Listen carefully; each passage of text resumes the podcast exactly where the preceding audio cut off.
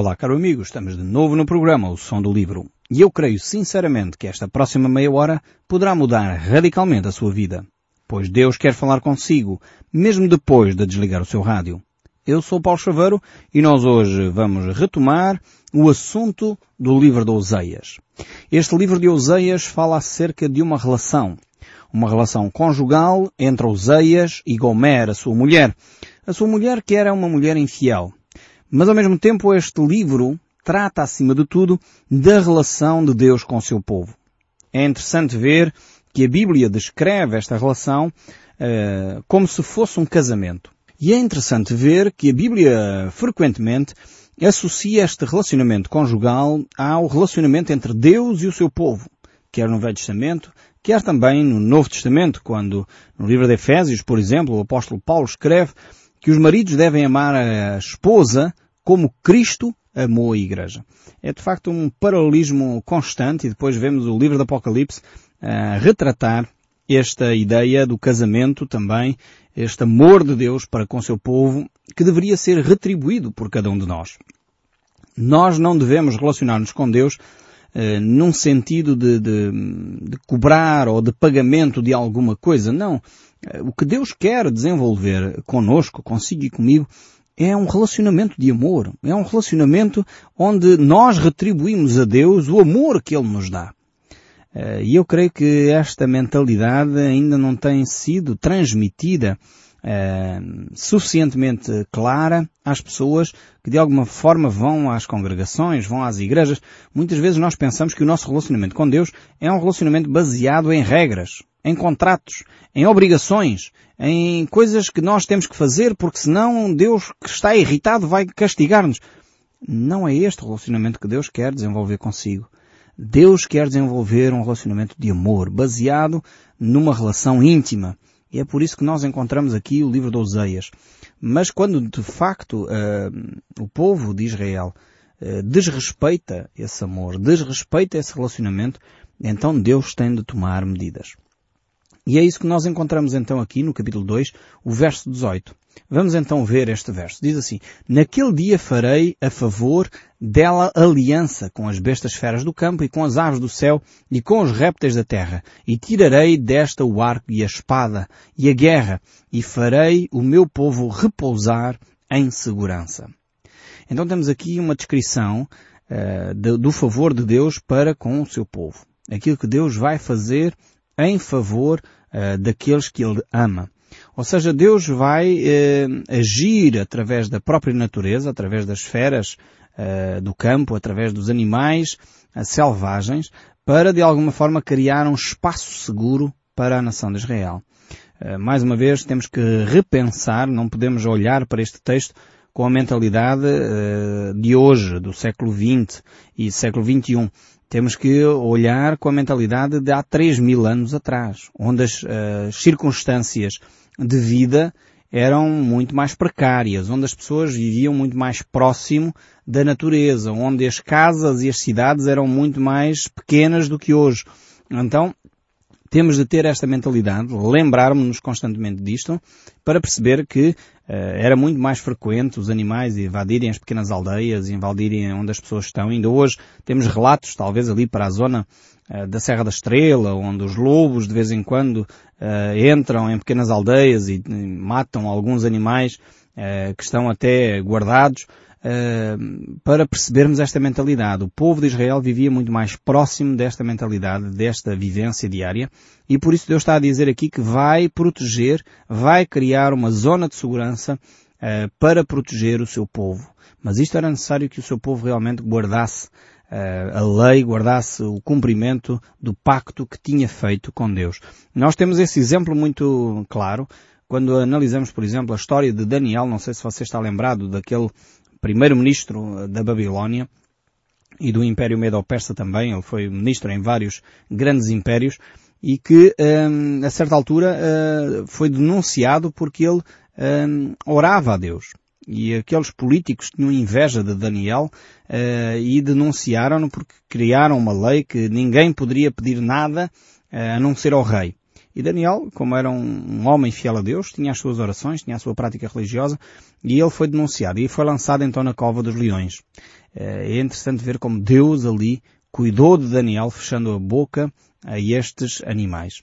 O livro de Hebreus, no capítulo 11, Uh, relata este episódio de uma forma uh, simples, singela, mas profunda, dizendo, pela fé, a boca dos leões foi fechada. É, é a única referência que encontramos aqui no capítulo 11 de, do livro de Hebreus a Daniel é esta, este comentário de que uh, pela fé, a fé de Daniel teve um impacto tal que moveu a natureza, os animais da natureza.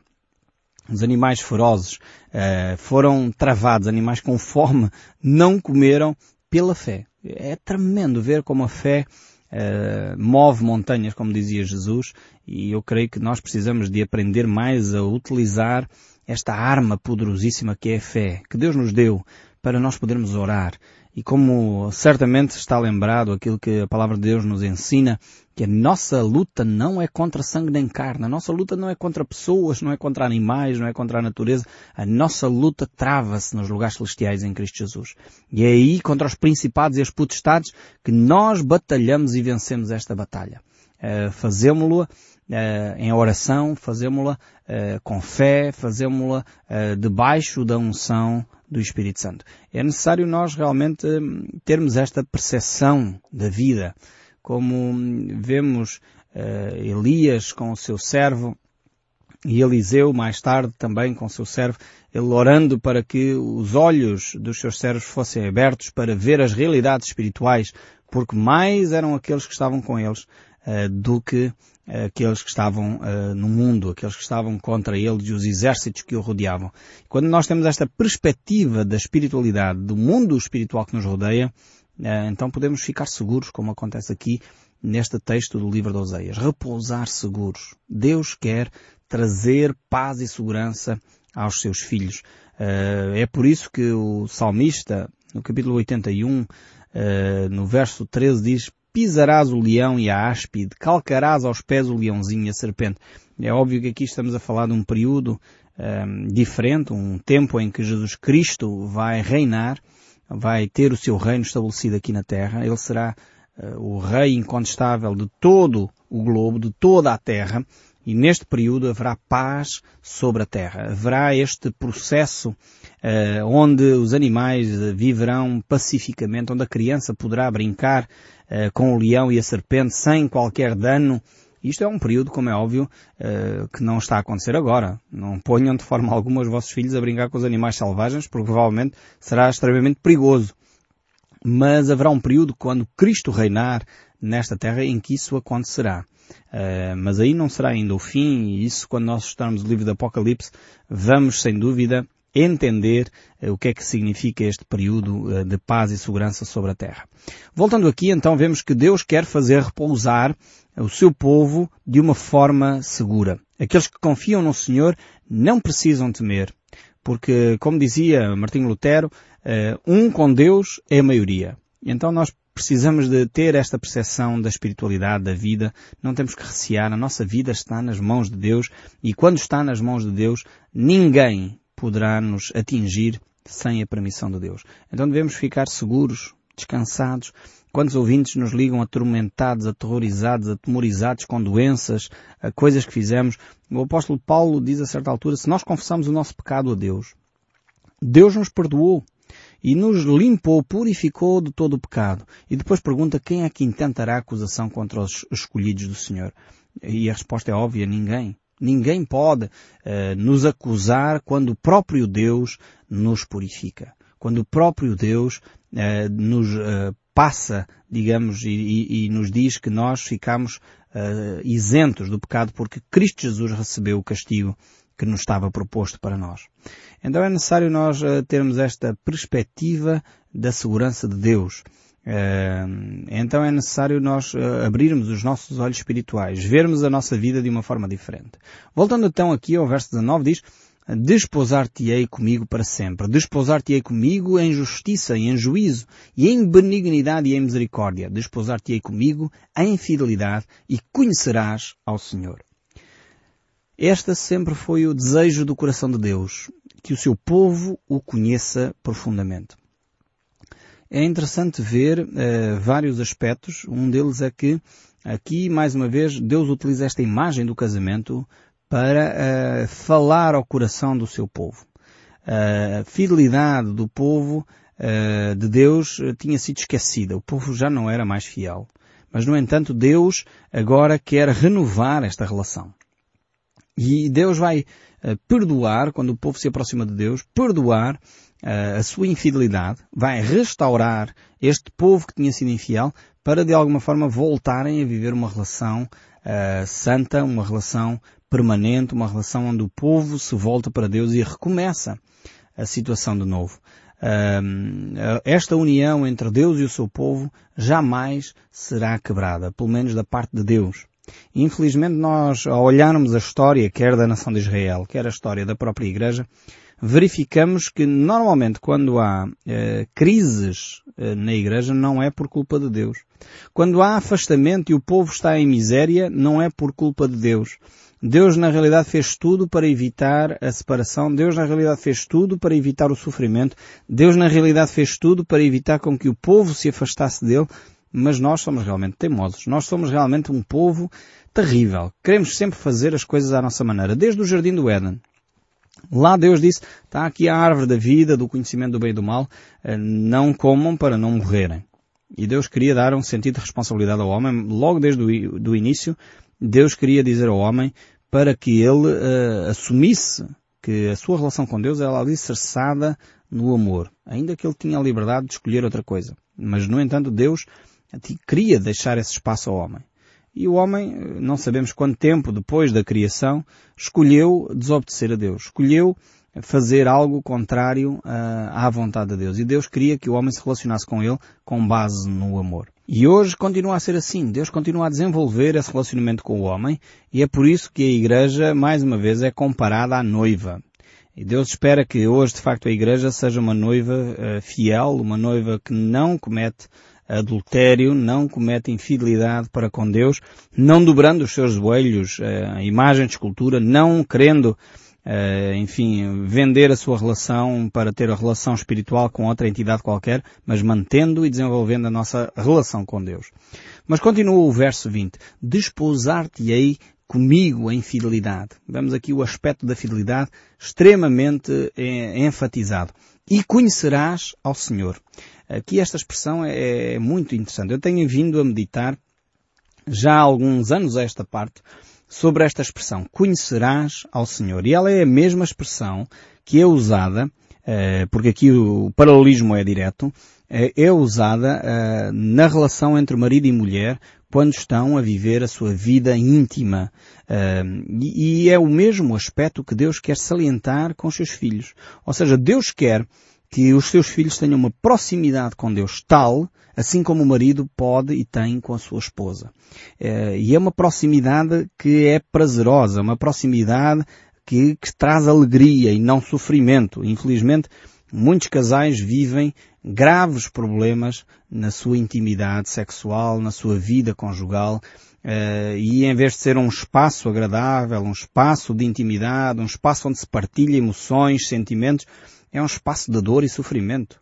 Quantas pessoas vivem a sua sexualidade de uma forma frustrada, desanimada, desencorajada. Uh, alguém, uma mãe estava a preparar a sua filha para casar e a certa altura essa mãe vira-se para a filha e diz, olha filha, na noite de núpcias uh, tu vais ter que ter relações com o teu marido, mas fica firme. Isso é a tua cruz para o resto da tua vida, mas fica firme. Isto é um, entendimento completamente contrário ao ensino das Escrituras. O relacionamento sexual, o relacionamento conjugal na Bíblia é algo, como diz o livro de Hebreus, santo, sem mácula. É algo que Deus criou para ser um protótipo da relação entre Deus e o homem. E deveria ser um espaço uh, de intimidade, um espaço de conhecimento mútuo, um espaço de crescimento na relação e infelizmente o ser humano tem desvirtuado este aspecto, tornando animalesca a relação de intimidade. É, vemos aqui, é a mesma expressão que Deus usa. Conhecerás ao Senhor. É a mesma expressão que Deus usa frequentemente na Bíblia quando vê e um marido tem uma relação sexual com a sua esposa e ele conheceu a sua esposa e dali surgiu o fruto desse amor. É a mesma palavra usada nas Escrituras.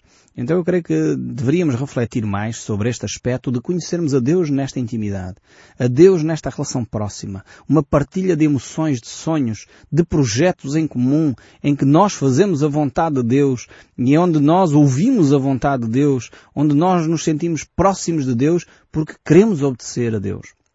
Então é, é este o plano de Deus para nós.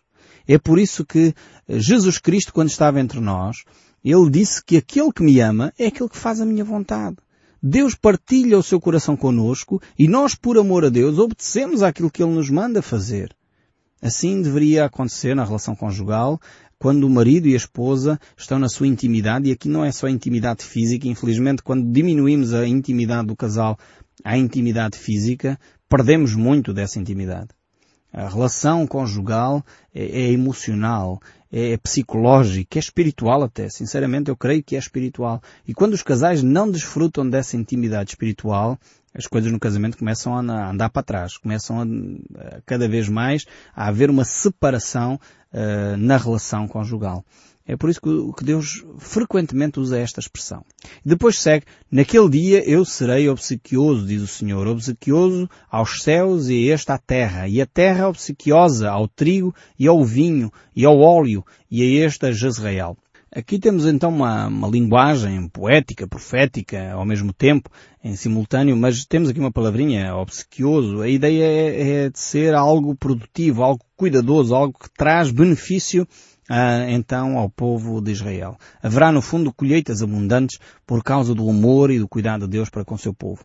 Uh, vemos que este cuidado de Deus se manifesta de forma concreta e prática. Ainda hoje é assim. Deus manifesta o seu amor sempre de forma prática. A vida espiritual é espiritual. Como tal, não é material. Mas Deus, tão amoroso que Ele é, Ele transforma esta vida espiritual em algo concreto, em algo que tem a ver com o dia a dia. Por isso Deus traz as bênçãos celestiais até nós. São, atenção, e são bênçãos celestiais. Eu não estou aqui a fazer propaganda dizendo que aquele que é cristão vai ser rico. A Bíblia não diz isso em lado nenhum. Atenção. A Bíblia não diz que se você é cristão, as bênçãos uh, celestiais, você vai ter uma grande mansão, vai, os negócios vão ser uma maravilha. A Bíblia mostra que em frequentes alturas há crises e as crises são para nos fazer crescer. Mas também é verdade que Deus quer transformar as bênçãos espirituais em algo concreto e material e frequentemente Deus transforma a nossa vida trazendo prosperidade, trazendo bênção, trazendo bens que são essenciais à nossa existência. Há sempre da parte de Deus um cuidado para com o seu povo que se manifesta no prático, no dia a dia, no bem-estar, no cuidar, no proteger, no trazer segurança, no dar paz ao coração. Isto é a ação de Deus concreta, prática, objetiva para o nosso dia a dia. Aliás, eh, quando Deus falava ao povo de Israel através do profeta Isaías eh, em Judá, portanto, na mesma época estava a falar a Judá, ele diz, Ouvi, ó céus, dai ouvidos, ó terra, porque o Senhor é quem fala. Criei filhos e os engrandeci, mas eles se revoltaram contra mim. O boi conhece o seu possuidor e o jumento o seu dono da sua manjedora, mas Israel não tem conhecimento. O meu povo não entende. Ai desta nação pecaminosa, povo carregado de iniquidade, raça maligna, filhos corruptos, abandonaram ao Senhor, blasfemaram o Santo de Israel.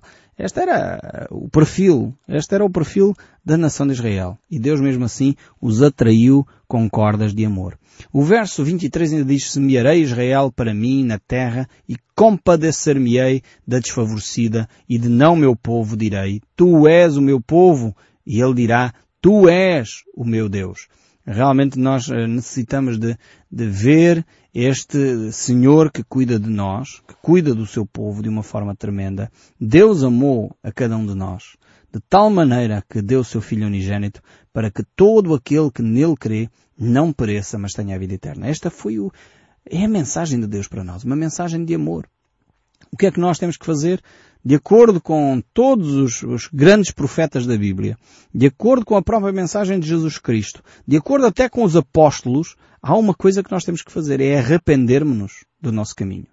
João Batista, que era o precursor de Jesus, ele caminhava pelo deserto, ele era a voz de Deus que, que clamava no deserto e dizia arrependei-vos, porque é chegado o reino dos céus. Cristo, quando iniciou o seu ministério, ele dizia arrependei-vos, porque é chegado o reino dos céus. O apóstolo Paulo, quando estava entre nós e, e perguntavam o que, é que era necessário fazer para conhecer a Deus, ele dizia arrependei-vos. O apóstolo Pedro, no livro dos Atos, quando fez aquela fantástica pregação no dia de Pentecostes e perguntaram, e agora o que é que nós fazemos? Arrependei-vos. Este é o caminho de chegar a Deus. Nós, como povo de Deus, povo cristão, creio que temos muito para nos arrepender. Temos eh, que nos arrepender da nossa idolatria, temos que nos arrepender da nossa substituição de Deus por outras coisas na nossa vida. Temos que nos arrepender da nossa murmuração. Temos que nos arrepender de muitas vezes uh, fazermos as coisas à nossa maneira e não dentro dos princípios de Deus. Há muita coisa para nós nos arrependermos. Temos que realmente dobrar o nosso joelho, olhar para Deus e deixar Deus falar connosco. Oséias capítulo 3 verso 1 ainda diz, Disse-me o Senhor, vai outra vez, ama uma mulher, amada de seu amigo e adulta, como o Senhor ama os filhos de Israel, embora eles olhem para outros deuses e amem bolos de passas.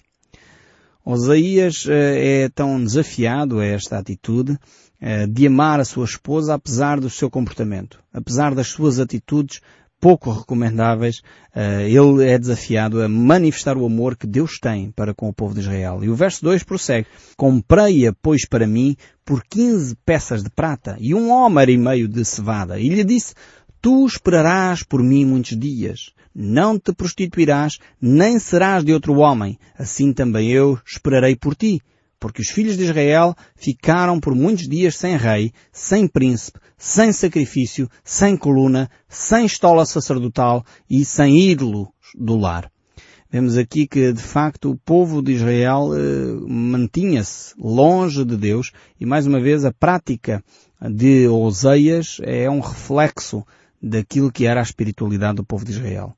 Ele queria uma mulher que fosse sincera, íntegra, mas mesmo assim ela continuava afastada do seu marido. O verso 5 diz, Depois tornarão os filhos de Israel a buscar ao Senhor seu Deus e a Davi seu rei, e nos últimos dias, tremendo, se aproximarão do Senhor e da sua bondade.